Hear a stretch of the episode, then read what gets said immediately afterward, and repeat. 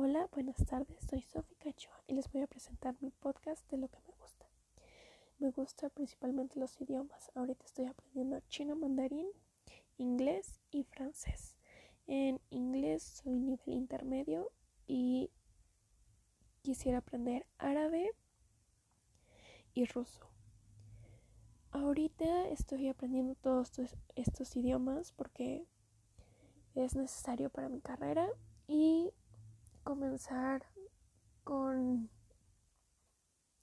con un mejor trabajo en vez de ir más abajo, poder ir comenzando bien y hacerlo bien.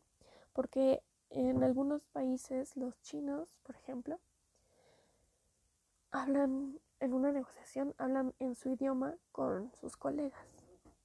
Y hay empresas que pues obviamente no, no van a entender nada y pues con eso se generan las etapas.